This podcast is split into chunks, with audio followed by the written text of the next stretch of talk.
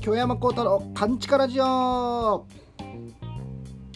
どうも、えー、SMA 芸人で浪曲師の京山幸太でございます。このラジオは世間に声の届かない密閉された完全なる地下勘地下で私京山幸太がここだけの話をする京山幸太の勘地下ラジオでございます。はい、えー、今日から4日間ですね、えー、国立文楽劇場の上方演芸特選会という寄せの出番でございまして今本番が終わってからの勘地下での収録をしているところでございますけれども今週はむちゃくちゃもうむっちゃ話したいことがいくつもあってその中でも全部話してるとむっちゃ長くなるからちょっとね特にこれはっていうのだけ言いますけどえー、嬉しいまああの楽しいことともうむっちゃ悔しいことと恥ずかしいことがあるんですけどどれからいこうかな。もう悔しいのをさっき済まそう。うん。もうむっちゃ悔しかったんですけどなんか近所の居酒屋があってね。で結構ご飯も美味しくてお酒もまあ飲み放題で結構リーズナブルにあったんであええなと思ってまあ常連ってほどではまだないんやけどちょくちょく行ってた店があってでその間を本当にこの間行ったんですけどなんか向こうの帰り際ねあの店主の人が話しかけてきて「ああのお客さんなんかねあの芸人なさってるんですよね」みたいな。あだからもう覚えてへんけど前回多分飲み放題でベロベロなって多分言ってるんですよね珍しい自分あんま言わへんないけどあ言ってるんや思ってああそうなんですよみたいな。え他にえなんかえ浪曲じゃないやそのお笑い？その芸人以外は何のどうしてるんですか？何の仕事してるんですか？みたいに言われて。なんかそれもちょっと嫌やなというか。なんかもうバイトしてる前提やんみたいな、まあ、その時点ちょっとなんなんて思ったんですけどいやまあこうこうこうでなんか浪曲っていうのをやっててみたいな。ああそうなんですね。へえと思って。そういえばお笑いといえばね僕ねあのハリウッドザコ師匠っているでしょ。あら嫌いですわ ほんでねあとねあのアキラ100%っているでしょ。もうあれも嫌いですわいや2人とも自分の事務所の先輩やし。ザコシさんなんか先月か今月かなんかあのいやお会いして先月か。もう手伝わせていただいて打ち上げも一緒やったからもちろんめっちゃ好きやのに。なんなんこの人と思って。なんだわざと言うてんの？思って。自分が SMA ソニーって多分酔っ払った時に前回言ってわざと言ってんのかなと思って。ボケなんかなと思って、うん、いやいやそれどっちも自分の先輩ですやんって言っても言ったら「ええあそうなんですか？おすいませんすいません」みたいな。なんかちょっと焦って向こうも。わざとちゃうんかい思って。余計失礼やろ。思って。余計嫌やわ思って。まだ冗談でね事務所のあれでしょ。嫌いですわこれ。いやうちの事務所の先輩やないかい。ならまだまあそれでもちょっと失礼やけどまだ意味わかるけど。知らんと嫌いっすわって言ってきた何？と思って。なんなんと思ってお笑いお笑い仮にもやってる言うてる芸人に嫌いなこと言わんといて思って。まあそれはまあええわそれはええとして。でもねお兄さんもね頑張ってお客さんも頑張ってねあのそこの店サインかあの貼ってるんですけどねいろいろ。お兄さんも頑張ってもうね売れてもらってなんとかねあのここにねサインかけるようになってくださいね。応援してますって言われて。くっそーこいつこいつ。腹立腹立つわこいつ思って。いやそれさ絶対さサイン別にさ自分のこと知らなくてもじゃあサインちょっとぜひ書いてくださいよか。もう興味ないんやったら何も言わんかったらええやん。サイン書けるようになるように頑張ってくださいね。くそこいつ。で何が腹立つって別にその人に腹立つのもあるけどそれよりもやっぱ自分自身にも腹立つしそんなこと言われる自分自分の知名度のなさにも腹立つしほんでそれ多分その人もそれもまた悪気なく言っててくそーと思って絶対売れたるからなと思って。ほんでも結構気に入った店やったのに自分の中では。もうこれは怒ってるとかじゃない。怒ってないですよ。怒ってるというかもう自分のそこはもうプライドでもう絶対に売れるまでこここんとこうと思ってもう二度と売れるまでは。逆にもう売れたら逆にね売れれたら逆に絶対ここ来たろうと思って。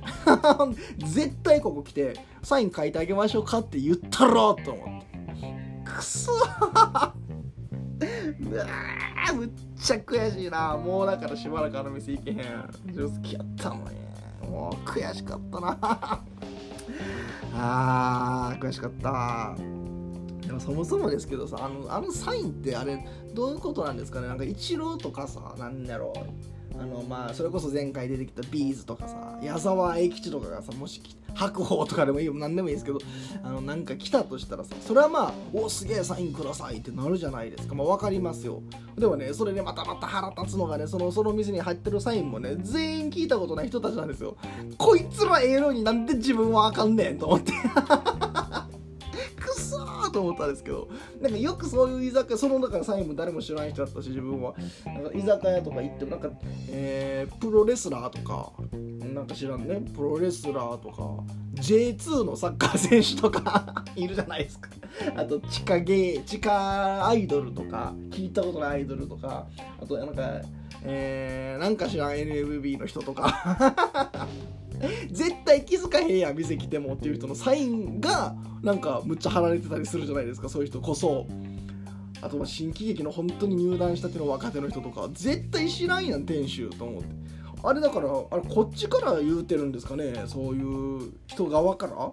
お店の人があれ全部気づくわけないと思うんですよ。こっちから言うてんのかな。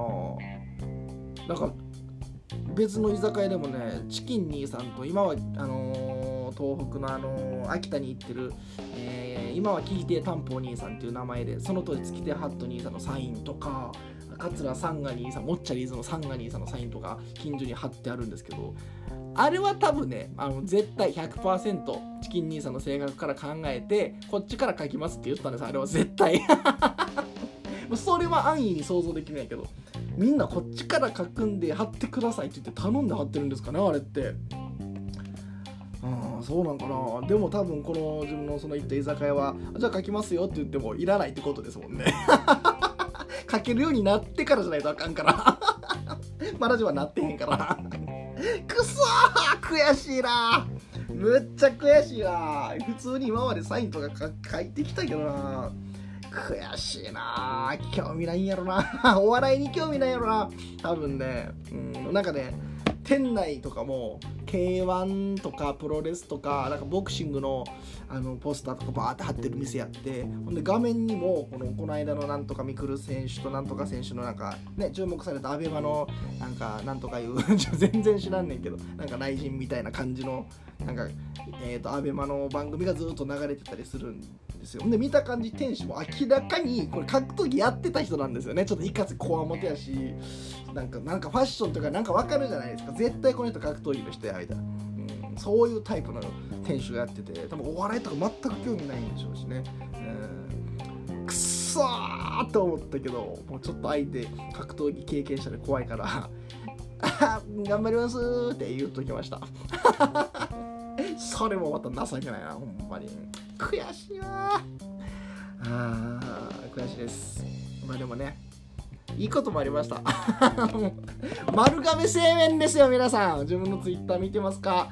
えー、丸亀製麺なんかテレビかなんかで見てでこう裏技みたいなのあるんですよね。おにぎりと買ってこう天かすとかネギ無料で入れれるんで入れてその上に天つゆも無料で入れれるんでつゆかけて天、まあ、だしかなあれ。だし茶漬けをあの140円で作れますとか。あのなんかテレビでやっててあとなんかこう来場した人にはこう来場っていう入店した人にはこう来るたびにスタンプがあってクーポンも配られてみたいな。でなんかアプリを入れるんですけどねアプリ初回ダウンロードしてくれた人にはそのうどん半額の券が入ってみたいな。すげえって。何よりね加古川の店なんですよあの会社が。トリドールとかやってる店なんですけど。自分の出身加古川の店やしこれは行かなあかんぞっつって今まで自分で丸亀製麺行ったことないんですよ。師匠に連れて行っていただいたことあるけど自分で行ったことないからこれ行ってみようと思って。もうね丸亀製麺今7日連続で食べてます。今日も文楽劇場出番やのにもう事前にねあれまた持ち帰りのうどん弁当っていうのがあるんですよね。出番楽屋入りするあの音音合わせの直前にうどん買ってうどん弁当買って国立文楽劇場に持ち込んで音合わせ済ましてから、え、今楽屋では飲食ねコロナの関係でちょっと禁止なんであの食堂みたいなところで食べていいんでそこに行って、えー、一人黙々と丸亀製麺のうどん弁当を食べてから舞台に立ってましたね今日も。ほんまにね、あの、アホはね、同じもんばっか食べるんですよ。ハマると。7日連続も大概にせなあかんわと思ってますけどね。その丸亀製麺がまあ美味しいのももちろん安いのもあるし、そういうなんていうか、その来店ポイントみたいなのも楽しいみたいなのもあるんですけど、何より、これはもう自分個人的な、あのー、あれですけど、大体お昼とかに行くんですけどね。サラリーマンの人とかの中にこうみんな昼休憩で囲スーツの人たちがバーって食べてる中自分は私服の T シャツにジ,、あのー、ジジャージにほんでもラフな格好でちょっとなんなら二日酔いの気だるい感じも出しつつ食べるみたいなね、うん、優越感ですね。自分はねみんな多分12時15分ぐらいからバーって人多くなるんですよ。会社のあれで。多分12時過ぎぐらいに休憩取れるようになってそこから移動してきて12時15分に皆さん大体着くんでしょうね。その時大行列なるんですよ。本当に。外まで店外まで列が並んでて。でも一方自分は12時前ぐらいに行くんですけどその頃は全然並ばないんですよ。10分15分違うだけでそんだけの差があって。で自分はもうそんなんあのいつでも行ける12時前にいつでも行けるんでまあなぜなら芸人なので。なぜならなぜならサインも入れないほどの芸人なんで。えー、自分はまあ時間ありますんでまああの12時前に行くんですけど。そっから食べ出してこうサラリーマンの人がバーッと並んでる中自分はこう、えー、であで涼しい顔してまた冷やかけ冷やしかけうどん食べてください。むっちゃうまい。冷やしかけうどんをこう涼しい顔してこう暑い中並んでるサラリーマン見ながら食べるのがすごい優越感。自分は今自由やぞっていうのはね感じますね。ほんでまたそのと何？食べた後血糖値上がって眠くなる中を皆さんはすごいですよ。ほんとコーヒー飲むなりなんかタバコ吸ったりして目を覚ましてほんでまた仕事にね定時まで向き合うわけでしょまあ産業の方もいるでしょう。そんな中自分はもうこれ冷やかけ食べて家帰ったらまた昼寝しちゃおうかなみたいな感じですか。僕はもう昼寝までできちゃいますみたいな。そういう優越感。も楽しいよみたいな感じで丸亀製麺。今すっごいハマってますんで。冷やしかけうどん。最初の方こそ一番自分で丸亀製麺行ったことないからちょっとテンション上がってその裏技の茶漬け作ってみたりとかいろんなうどん食べたりいろんな天ぷら食べてみたりしましたけどやっぱこう4日連続行ったあたりぐらいから落ち着いてきますね。もう冷やしかけうどんと天ぷら一品。もうこれでいいって気づいて、えー、最近はそればっかり食べてますけど7日はちょっとねほんまアホがバレますからね。ほんまにほんま今言った通りアホな人って 自分含めっていうか主に自分同じもの食べるでしょ。それがちょっとねもうさすがにそろそろ恥ずかしいかなっていうのもあって、えー、そろそろうどん以外も行こうかなと思ったりはしてるんですけどぜひ、えー、丸亀製麺加古川の地元加古川の企業なんで行ってみてもらえたらと思っておりますあとねあの恥ずかしかった話で言うと横っちょ座っっていうところでいつもあの月に12回お笑いライブ出演させていただいてるんですけども、まあ、昨日まさにその横っちょ座のライブがあってで、えー、最後ねみんなが一人全組こうネタ終わった後にエンディングのトークコーナーみたいなのがあってでそのトークコーナーの一番最後になんかじゃあ告知ある人みたいなのあるんですけど、まあ、じゃあせっかくなんであの10月30日のね自分の国立文楽劇場の独演会の告知させていただいてあそこでやります言うて「おおすげえ!」みたいな言ってくれすって「あありがとうございました」というわけで皆さんも気をつけてお帰りください。でまあ終演しましてえー、お見送り皆さんねありがとうございました。ってこうお見送りを外まで出て行ったんですけど、えー、自分じゃなくて別のこの芸人さんも目当てで来てるお客さんがねもちろんまあいらっしゃるんですけどもその人がその人と写真撮りたそうにしてたんであよかったら写真撮りますよって言ってこっちから声かけて、えー、写真撮ろうとしたんですけどいやいやそんなもうあのえー、そんな国立の人にそんなもう いやえいいんですか？写真。えでもそんなもう国立の人に いや撮りますよそんな。いやいやでもねそんな国立の人に いやいやもうええわそれ。いじってるやろ逆にと思って。国立の人ちゃうねん自分別に。国立文楽劇場使うだけで国立の人ちゃうねん。ないねまず国立の人って。一番恥ずかしいよそれ言われるのは。いじっててるやんけ。ね国立の人にはちょっと 何やねそれ。と思って。むっちゃ恥ずかしかったっていう、はい、話です。はい1週間いろいろありました。でもやっぱり悔しかったな。もう。思い出すだけで腹立ってきますけど。まあまあなんせね自分が頑張らなあかんという話ですよ。そう。そういうことです。はい。えー、事前にお便り募集しておりました。今回はあなたにとって最高の組み合わせを教えてくださいというお便り募集でしたけどもラジオネームグリーン47さんえ私が最高だと感じる組み合わせそれは夕日と稲穂です、え朝日も素晴らしいですが夕日は格別です。時代が変わり周りの景色が変わっても太陽の光と金色の稲穂ははるか昔のご先祖様を見ていてえー、同じ気持ちで眺めていたんだと思うと何とも言えない穏やかな気持ちになり感動しますと。なるほど。あでもそんな稲穂をしばらく見てないな夕方の。うちの、まあ、祖父母と暮らしてた時は加古川で。とそれこそ隣があの田んぼだったんでよく見てましたけどもね。もうすごいカエルが鳴いてましたけど夏なんか。もう大阪に越してから見てないですね。あのまあ、昔の人もこういうのを見てたんやろなっていうのはあれと一緒ですね。自家自社仏閣とか見ててもそれ思いますよね。1000年前の人とかでもここ来てたんやみたいな。思いますよね。うんこの大仏を見てたんやなとかね。思いますけども。まあ稲穂見てないな。はいなんでありがとうございます、えー、質問ですということもいただいてますけども。先日はポケット浪曲寄せお疲れ様でした。ありがとうございます。え私の誕生日だったのでお9月18日ですね。はい覚えました。小麦の手はずを整えて今年の誕生日は浪曲が聴けると楽しみにしていましたが行けなくなってしまいました。もし行けていたらどんな浪曲が聴けていたのかなと思ったりしています。もしよろしければ教えてもらえますか？ということで。え演題ですか？演題はあの今日のあの上方演芸特選会初日でもやりましたけど小政の少年時代っていうのと大井川乗り切りっていうのも、久しぶりにやりまして。だいぶ久しぶりやと大井川はむちゃくちゃ久しぶりだったんでちょっと忘れてたところもあったから事前に稽古とかちゃんと何日かかけて、えー、やっていきまして声の調子がまあ良かったんで、まあ、集中してできたかなというでございますね。はい。でもクリーンナさんが来てくれてたらもっと良かっただろうなと思います。はい。はい、でも何よりあのお誕生日おめでとうございます。はい、次、えー、ラジオネームミミさん。最高の組み合わせ。今の私が考えられる最高は綺麗な夜景の見えるホテルで先週お便りした池かて歌い手と過ごす夜になります1ミリも実現しない夢なことぐらい普通に分かっています。先日オフ会でツーショット撮影の時にノリでガチ恋してますって告ってしまいました。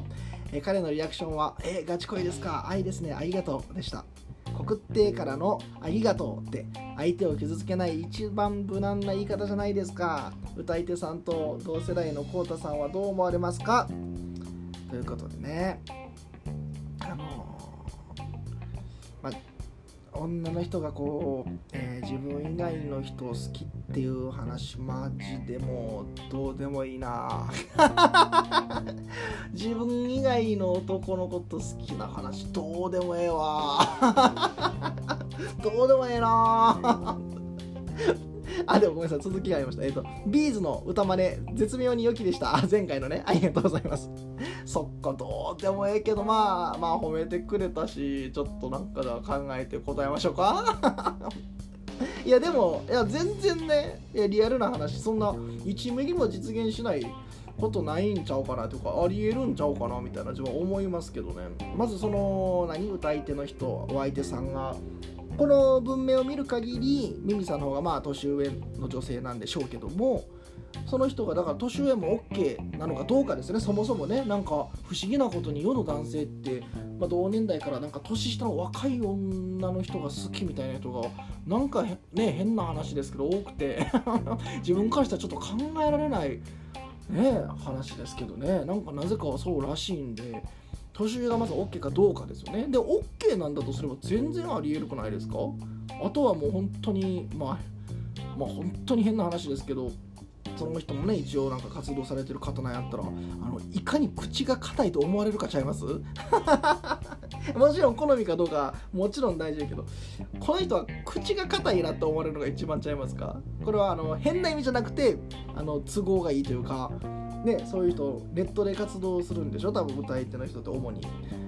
だから余計にそういう書き込まれるとかねリークされるの嫌やろうしその人がだから歌い手っていうのよう分からんからその趣味でやってるのかあるいはなんかねそのプロを目指してやってる方なのかどうか分からないですけど、ま、有名になりたくてやってるんやったらそういうのは書かあの書かれたくない人に言われたくないでしょうし口が硬くて、あとなんかこうメリットがある。すごいちゃんと応援して応してくれてお金を使ってくれてるとかなんかほんまに心が伝わるとかなんかね分からへんけど。ん で口が硬いってなったら全然ありえるんちゃいますか？はい。でもあれですね、ミミさん、なんか彼氏いるんですもんね。じゃあちょっとそういう悪の片棒を担ぐん嫌なんで、ちょっとこれ以上はあの言えないですし、まあ、何より自分以外の男が好きとか、マジどうでもいいんで、どうでもいいんで、はい、まあ、この辺にしときます。いや、そうそう、まあ、あのどんな形であれ、あの幸せが訪れることをお祈りしております。どんな結び方やねはい。え次ね、えラジオネーム昭和カレ男さん。ありがとうございます、え夜景好きにはたまらない香港マカオ2カ国の夜景はしごツアー。それが組み合わせ？香港とマカオの組み合わせってことですか？夜景の、え夜景好きにはたまらない香港マカオ2カ国の夜景はしごツアー、え豪華絢爛洪水のような最高の夜景です。言葉にできない絶句してため息しか出ないです。その美しさ綺麗さちゃうちゃう形容するワードがありません。あまりの絶景に頭が飛んでしまって帰りの機内はポカーンでした。とそんなにいいもんですか。自分はあんまりその何て言うんだ観光みたいなことし興味あんまりない方なんでわからないですけどまあ見たら綺麗なんでしょうね。そんな国をまたいでまで行くのはなかなかすごいなと思いますけどね。じゃああんま遠出とかあんましないんですけどあれ好きなんですよ。あの何ていうのかなあれ団地？マンション？あれ。団地っていうのかな？こうバーってあの家の中の電気じゃなくて家の玄関側の外集合住宅みたいなところのあの扉を照らす一個一個玄関の前にあるあの明かり？あれってだからこう団地とかマンションってすっごいこう規則正しくバーッと並んでるじゃないですかあの明かり。もうあれがね巨大でそのマンションなりあの団地がバーって巨大で整理整頓も綺麗にもう同じ感覚でバーッと並んでいれば並んでるほど興奮します自分は。あの思わず写真撮っちゃいます。あの街の団地みたいなところ。大きめの団地それはねあれはねなんかたまんなくて写真撮っちゃうんです。綺麗に整頓されてる。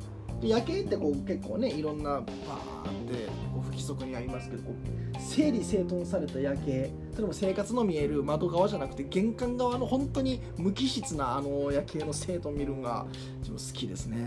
ちょっと違う気がしますねでもそれと。香港マカオって言われたらもうあれしかよぎらへんわ。あの 130R さんっていうコンビいらっしゃいますね、えー、板尾いつじさんと香港さんのコンビですよ。はい。ほんでねこれ香港さん今香港さんいらっしゃいますけどあの人でなんか聞いた話読んだんかななんかであの香港さんあれ初代じゃないんですよね。2代目香港さんなんですよね確かね、うん、ほんでそれが何でかっていうとこう当時板尾さんは NSC 入った時になんか高校か NSC からなんか同級生とコンビを組んで香港マカオとしてやってたと。ほんでそれで後々活動休止すると。ほんで一方その頃香港さんは あの今田耕司さんと確かコンビ組んでて、えー、ダブルホルモンズっていうコンビで今田耕司さんがジョーロースっていう芸名。で香港さんが、えー、骨付きカルビっていう芸名でダブルダブルホルモンズ おもろ。っていうコンビをなさってたと。ほんでそこがまた解散して香港さん別の人と組んでほんで、えー、そのもともと板尾さんのコンビ名の香港マカオっていうのがすごい気に入ったんで板尾さんにあの香港マカオっていうコンビ名使わせてくれませんか？言うて使って。ほんでそのだからそのまんま香港っていう芸名になって。だからもともとの初代香港さんは板尾逸司さんらしいですね。板尾さんがもともと香港って聞いたことあります。ほんでそれ譲り受けた香港さんが今2代目で香港をやってるみたいな。を聞いたことがあります。はい。もう香港マカオ言ったらそれしか出えへん。でそれがあの後々のあれね138につながるってことですよね。多分なんかで読んだと思うんですけど。だからまあ要するに今日の放送をまとめると香港さんは2代目香港です。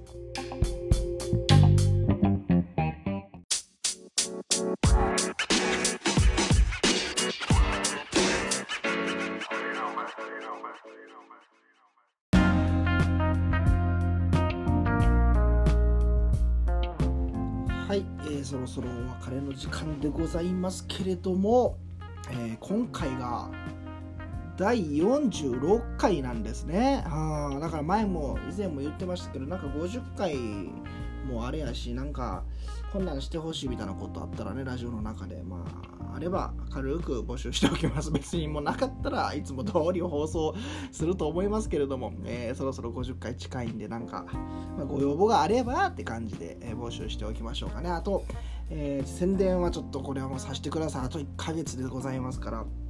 第2回京山幸太独演会が大阪は日本橋の国立文楽劇場小ホールにて開催されます、えー、開演が12時半でございますんでね、えー、チケットはまあ国立文楽劇場のチケット売り場でも売ってますし私のあの京山幸太ウェブサイト公式ウェブサイトオフィシャルウェブサイトありますんでそこからもあのー、フォームから打ち込んでいただけます。そしたら郵送なりなんなりあるいはなんか手渡しなりなんなりしますんで、えー、ぜひぜひ予約してください、えー、ゲストは講談の極道南海先生も実力者です、えー、局者はもちろん一風亭葉月さんで、え、前座は京山由紀乃さんでございます。演題は町田光さん原作の「パンク侍切られて候」をさらに今までやったよりも改善してですねちょっと劇場ならではの演出なんかも入れつつ改めて公演いたしますのでぜひお越しくださいませぜひぜひお願いしますはい、というわけで次回お便り募集なんですけれども、もう涼しくはなってきました。秋でしょう、これは。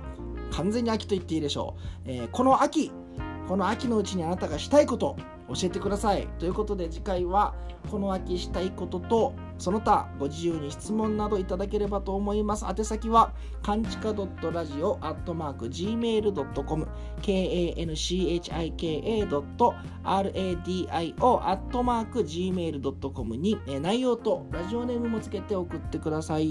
えーあのスケジュール帳手帳をあの文楽劇場に忘れちゃ置いてきちゃったんで はっきりと言えないんですけどまあ多分いつも通りでしょう。9月27日前日のね9月27日火曜日の24時までお便り募集です。28日に公開ですんでね。28日になる27日24時まではお便り募集できるはずです。はい。まあ多分問題ないです。